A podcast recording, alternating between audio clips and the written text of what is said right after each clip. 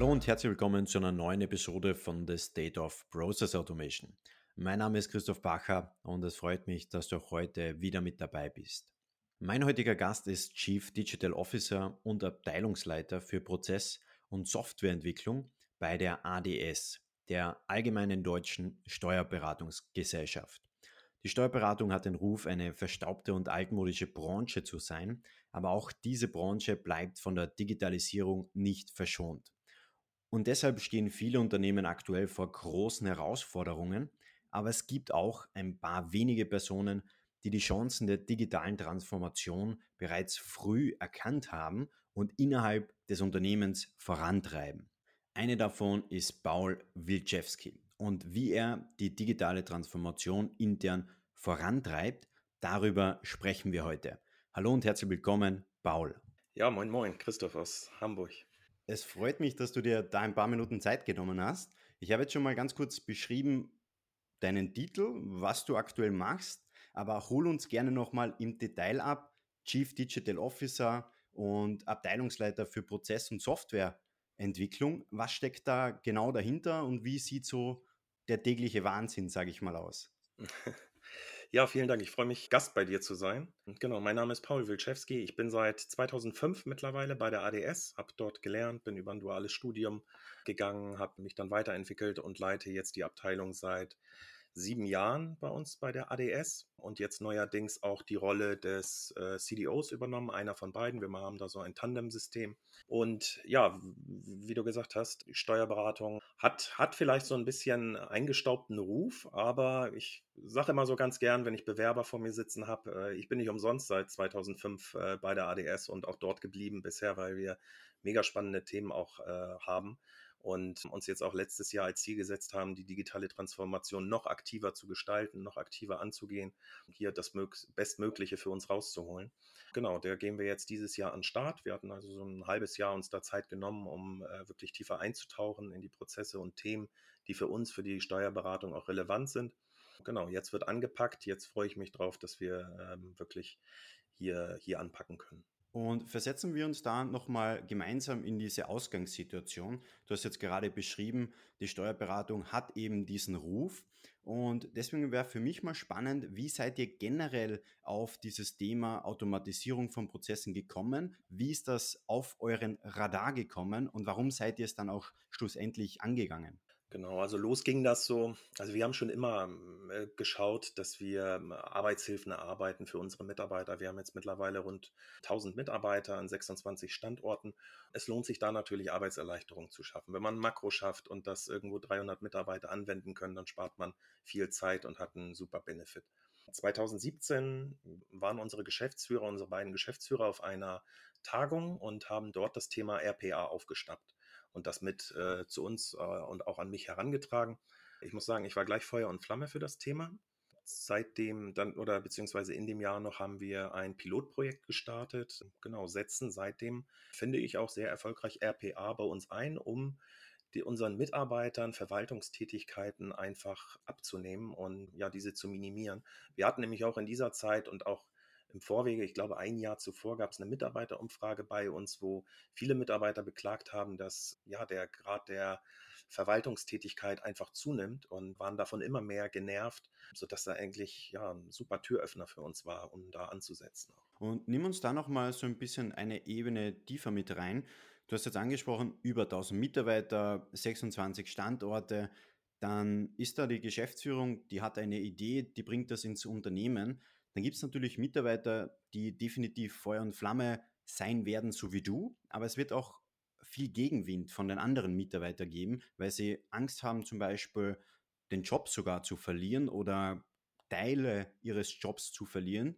Nimm uns da mal mit rein. Wie habt ihr da die Mitarbeiter von Anfang an in dieses Projekt mit eingebunden? Also ehrlich gesagt war das zu Beginn ein kleines Undercover-Projekt bei uns. Äh, so haben wir es damals genannt. Das lief ja offiziell als so ein Unterprojekt von einem anderen ähm, größeren Projekt. Ja, wir waren ein bisschen vorsichtig in der Kommunikation. Das war so der Grund. Also es gab eine gewisse Gruppe aus Praktikern, die Geschäftsführer waren drin, ähm, IT äh, natürlich vertreten Und ähm, wir haben uns genau diese Gedanken gemacht, so Mensch, wie reagieren jetzt die Mitarbeiter, äh, wenn da plötzlich die Roboter kommen? Gerade das Marketing äh, von, äh, von, in dem Thema ist ja manchmal doch sehr aggressiv. Dann hat das, ähm, ja, sind wir an den Start gegangen. Wir haben uns einen ziemlich komplexen Prozess ausgesucht und einen relativ kleinen, überschaubaren, weil wir so möglichst nach ein paar Wochen bereits erste Ergebnisse haben wollten. Schauen wollten, ist diese Technologie etwas für uns? Äh, können wir das hinterher intern umsetzen oder brauchen wir da immer externe Unterstützung? Dann allerdings muss ich sagen, als wir so ein bisschen an den Start gegangen sind mit dem einen Prozess und äh, den präsentiert haben, waren wir, glaube ich, alle intern sehr überrascht von den positiven Rückmeldungen. Also ich weiß es ich noch ganz genau, ich war öfter bei uns in den Niederlassungen schon unterwegs, um unterschiedliche Systeme einzuführen. Und das war häufig für die Mitarbeiter eine zusätzliche Belastung, sei es ein Archivsystem einzuführen oder eine andere Programmumstellung. Äh, das war immer irgendwie Aufwand, Zusatzaufwand für die Mitarbeiter. Und ich war an einem Standort und habe den Roboter vorgestellt, der dann in der Praxis unterstützen sollte. Und da saßen wirklich Mitarbeiterinnen in der ersten Reihe, die haben nach dem Vortrag so ein bisschen geklatscht und haben sich dann auf die Arbeit gefreut, sagten, wir wollen das jetzt unbedingt mal ausprobieren. Und ich war so im ersten Moment ein bisschen perplex dachte, hm, ungewohntes Gefühl, aber schön, auch mal so eine Arbeitserleichterung dann reinzubringen, tatsächlich das so zu spüren.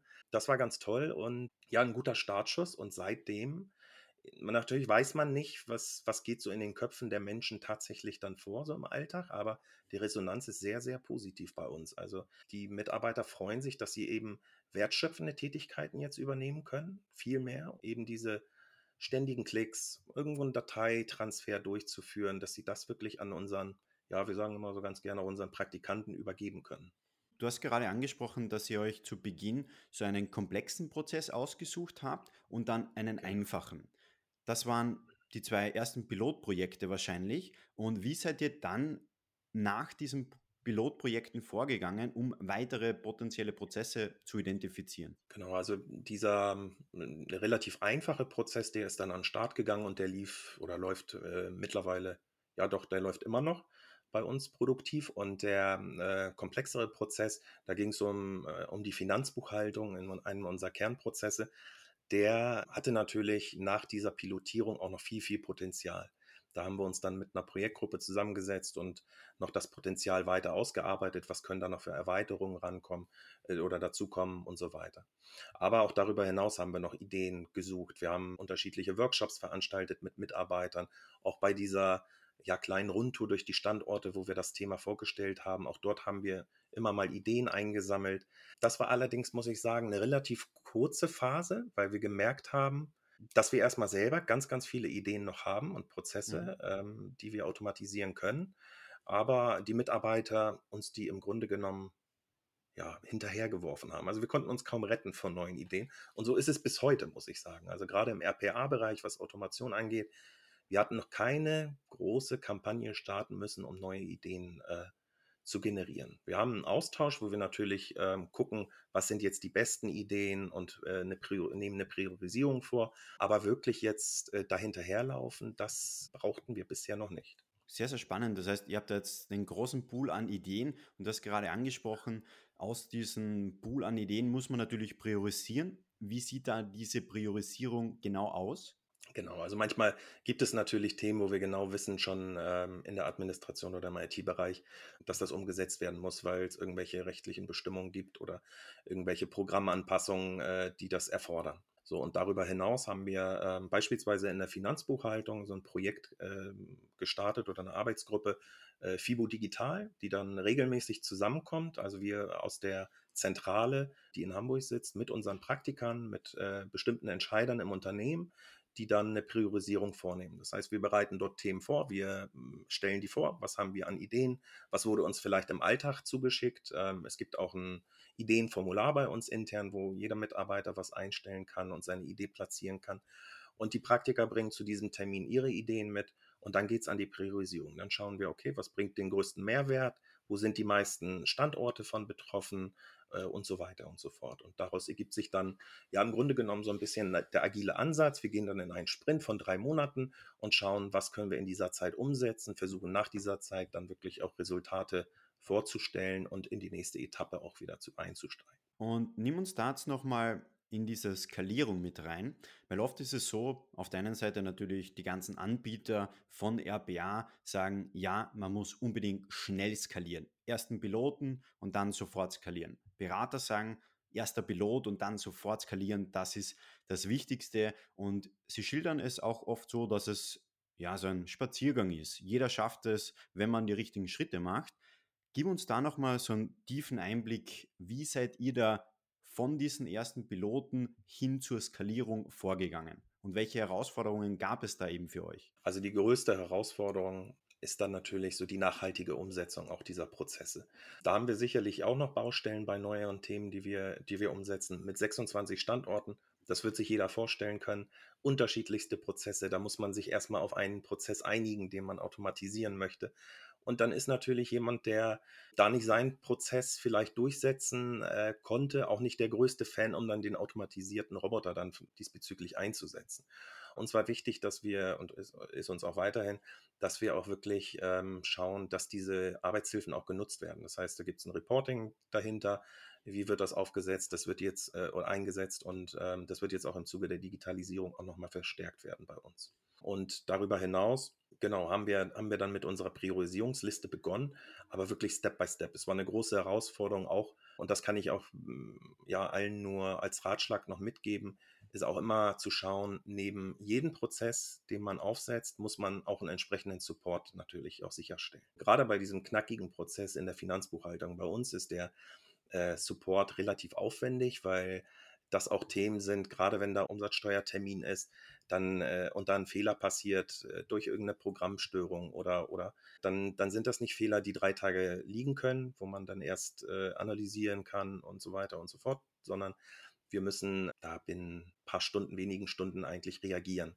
Das war natürlich schon eine große Herausforderung. Ich war zu Beginn der Einzige, der in diese RPA-Programmierung äh, eingestiegen ist und mhm.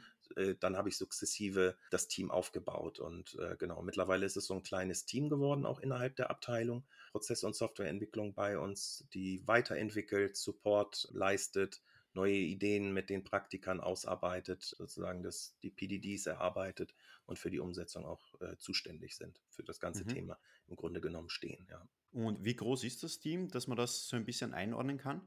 Ja, ab Mai werden wir fünf Leute, genau, mhm. fünf Personen werden das sein. Ähm, wir werden noch eine Auszubildende übernehmen zum Jahresende, die dann auch noch dieses Team unterstützt und genau, stellen uns da also ein bisschen breiter auf. Mhm. Wobei ich auch gerne immer sage, also dieser Roboter ist ein super Türöffner, ein äh, klasse Werkzeug im, im Werkzeugkasten aber halt auch nicht immer nur die beste Lösung, sondern wir schauen mhm. auch dann, wenn wirklich so eine Idee kommt, geht das irgendwo im Basissystem zu klären oder reicht da ein Skript aus? Kann man im BI vielleicht einen Report anbieten, den man automatisch versendet? Und ich, ich würde fast sagen, dass so 20, 30 Prozent der Ideen, die wir erhalten, anders umgesetzt werden. Das ist aber auch mhm. völlig okay. Also man muss auch gucken, nicht zwangsweise alles mit dem Roboter zu lösen, sondern dann ist es halt der tolle Türöffner, um, um bei den Leuten anzukommen, weil die wissen auch bei uns im Unternehmen, wenn wir über einen Roboter sprechen, wenn wir über so ein Automationsvorhaben sprechen, dann müssen wir uns jetzt hier auf einen Prozess einigen, weil Herr mhm. Wilczewski und seine Abteilung werden jetzt nicht 26 äh, Roboter für uns programmieren, sondern da muss es eine Lösung geben. Und äh, das ist so die, ich finde noch äh, neben der Automation auch ein Riesenvorteil. Wir vereinheitlichen unsere Prozesse über die Standorte hinweg. Das mhm. ist für uns ganz, ganz interessant und wesentlich wichtiger, als jetzt äh, Mitarbeiter einzusparen. Äh, das, das liegt gar nicht in unserem äh, Ziel oder es ist jetzt gar, kein, gar nicht unser wirkliches Ziel, sondern Prozesse zu vereinheitlichen und automatisieren. Das sind so die zwei Kernaspekte dabei. Ja. Das heißt, vielleicht auch nochmal, um das klarzustellen, ich glaube, du hast in unserem Vorgespräch hast du ja erwähnt, dass ihr den Begriff Roboter immer als Türöffner nehmt, um einfach ins Gespräch zu kommen, um über die Automatisierung von Prozessen zu sprechen. Aber wie ihr es am Ende dann umsetzt, kann eben komplett unterschiedlich sein, nur das Ziel muss eben erreicht sein. Richtig? Ganz genau. Mit den Robotern kann man schöne, ich sage mal, schöne Marketingfolien basteln. Das, das wirkt auf die Mitarbeiter, wenn man sowas in einer kleinen Runde vorstellt. Dann spielt man einen kleinen Clip ab, wo äh, der Roboter seine Tätigkeiten ausführt. Da denken die Menschen erstmal, Mensch, da muss ja jemand, jemand dahinter sitzen. Dann erklärt man das.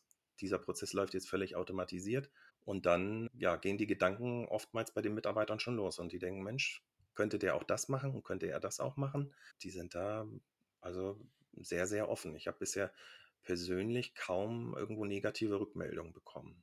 Aber es ist immer eine große Herausforderung. Auch diese 26 Standorte haben natürlich einen großen Qualitätsanspruch. Das heißt, die Roboter müssen, müssen laufen.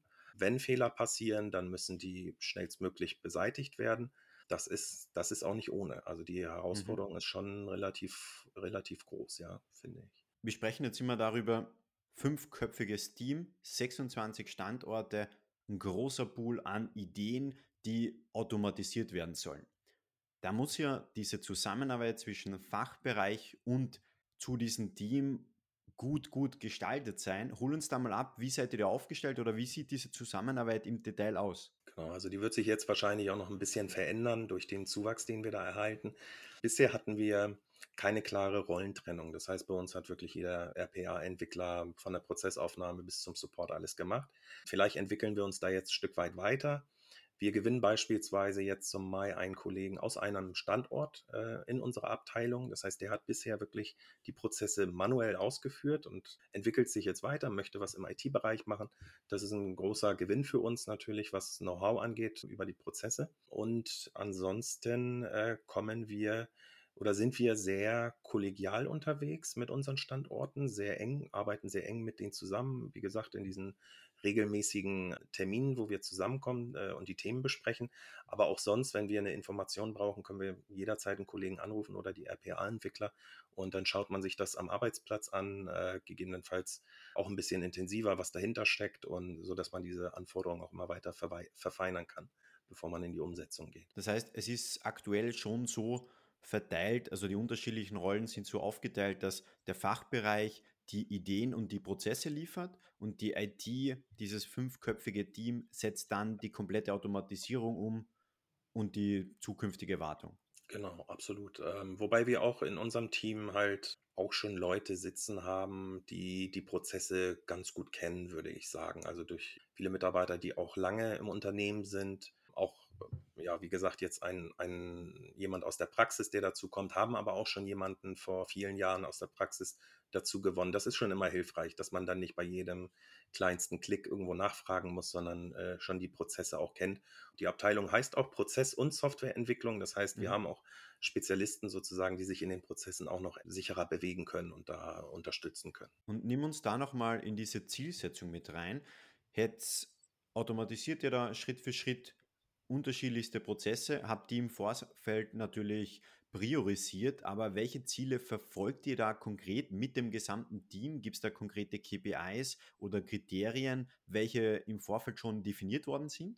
Ja, wir wollen es jetzt im Zuge der, unserer Digitalisierungsstrategie ein bisschen greifbarer machen, weil uns das bisher doch ein Stück weit fehlte. Ähm, mhm. Ansonsten war es bisher so, dass wir wirklich, wie du gerade, gerade das gerade gesagt hast, wir, wir haben automatisiert, automatisiert und so das lange große Ziel war eigentlich immer Vereinfachung schaffen und äh, mhm. also Vereinheitlichung und Zeiten einsparen. Die Bearbeitungszeit in der Finanzbuchhaltung ist für uns entscheidend. Wir sind seit einigen Jahren in der SAP-Einführung. Das bedeutet natürlich erstmal mehr Aufwand für die Mitarbeiter. Ähm, und so ganz klare äh, KPIs gab es äh, bis dato nicht. Jetzt wollen wir ähm, das so ein bisschen aufbessern, wollen auch Automationsgrade messen in den Prozessen, werden die auch eingesetzt und das mal so wirklich transparent auch machen für die Standorte und die, und die Leitung. Du hast vorher gesagt, dass ihr speziell eben diese Automatisierung von Prozessen als Chance genutzt habt, um bei den 26 Standorten die Prozesse zu automatisieren oder besser gesagt zu standardisieren. Und gab es da auch noch andere Chancen, die sich daraus ergeben haben? Ja, also hm, genau, neben der äh, Vereinheitlichung der Prozesse, das, das war natürlich ähm, so einer der Punkte. Was wir neuerdings oder was wir jetzt auch ausprobieren werden, ist nochmal eine engere Verknüpfung zu den Standorten zu entwickeln. Und zwar werden wir jetzt das erste Mal pilotieren das Thema Citizen Development. Das heißt, wir haben eine Möglichkeit mit einem ja, Praktiker vor Ort, der in, in seinen Prozessen erstmal sich weiter bewegen wird, aber halt auch eine bestimmte Anzahl an Stunden automatisieren wird in dieser Low-Code-Lösung und Entwicklungsumgebung, so dass wir da uns erhoffen, noch enger und ähm, besser als Businesspartner aufzutreten zu unseren Standorten und die Ideen und die Möglichkeiten noch besser zu verstehen. Das ist jetzt so neuerdings der, der Plan oder ein Versuch, den wir pilotieren. würde ich sagen, mhm. in diesem Jahr. Die Ausbildung von diesem Mitarbeiter macht ihr komplett intern selbst oder greift ihr da auf externe Ressourcen zu? Also ich finde es immer, ich habe jetzt einige Mitarbeiter in dem Bereich ähm, eingearbeitet, habe da so ein bisschen meine Erfahrung gesammelt. Ich finde es immer ganz gut, wenn jemand selber erstmal einsteigt und mal einfach mhm. probiert, vielleicht mit einem E-Learning-Kurs oder einfach mal ins, ins Doing kommt, selber mal ein bisschen, bisschen rumspielt mit der Entwicklungsumgebung. Und dann ist es aber schon empfehlenswert, da wirklich eine kleine Schulung anzubieten. Das machen wir jetzt diesmal mit ähm, einem externen Partner das werden so zwei, drei Tage sein, so eine Basisschulung. Und dann, glaube ich, geht es auch wieder darum, oder es ist ganz wichtig anzusetzen und zu schauen, hat er jetzt praktische Beispiele, die er jetzt auch umsetzen kann. Ähm, das ist, glaube ich, dann ganz wichtig, damit das Wissen nicht verloren geht. Und dann kann man nochmal gucken, ob man auf eine Advanced-Schulung setzt oder ob das ja selber beigebracht werden kann intern. Das müssen wir nochmal schauen. Muss man, glaube ich, so ein bisschen variabel halten. Aber es, ich denke, es wird jetzt so ein Mix aus äh, externer Unterstützung, aber auch auf internes Wissen zurückgreifen. Ja. Und was natürlich auch immer ganz wichtig ist, die Prozesse zu kennen und äh, zu, zu verstehen, weil dann, glaube ich, äh, ist man auch besser in der Entwicklung, als wenn man nur rein davon ausgeht, ich kriege hier eine fertige Dokumentation und ich gehe davon aus, dass hier alles stimmt und nur das setze ich um, weil in der ersten Dokumentation steht erfahrungsgemäß vielleicht 30 Prozent drin. Das war auch damals in unseren Pilotprojekten so. Wenn ich jetzt darüber nachdenke, was aus diesen ersten Definition, Prozessbeschreibung geworden ist. Es ist unglaublich, was daraus gewachsen ist und was uns damals noch nicht erzählt wurde vom Prozess. Und gehen wir davon aus, dieser Pilot ist jetzt erfolgreich, ist dann euer Ziel, dass ihr in den unterschiedlichen Standorten jeweils ein, zwei Personen oder auch vielleicht ein kleines Team sogar pro Standort an Citizen Developer aufbauen wird? Das muss man schauen, was die Erfahrungen jetzt da zeigen. Also ich habe schon von unterschiedlichen Modellen gehört, dass auch Roboter-Entwicklungsumgebungen fast jedem Mitarbeiter bereitgestellt wurden. Wäre ich äh, zum jetzigen Zeitpunkt vorsichtig. Ich glaube, für uns wäre es interessant, das punktuell einzusetzen. Ich würde es ganz gern mit zwei, drei, vier vielleicht Personen ausprobieren und das so wirklich bisschen fundierter dann einschätzen zu können, weil das doch sehr ja, mitarbeiterabhängig sein kann, auch so ein Ergebnis natürlich. Also ich denke kein Massen, Massenphänomen bei uns, aber vielleicht so regional irgendwo äh, schon denkbar. Aber ich denke, da werden wir uns so ein Jahr Zeit geben, um das wirklich dann fundiert auch zu, zu bewerten dann im Nachgang. Ja. Und du hast jetzt mittlerweile schon viele Potenziale an Prozesse identifiziert, viele Projekte umgesetzt. Du betreust, also du wartest die ganzen umgesetzten Prozesse.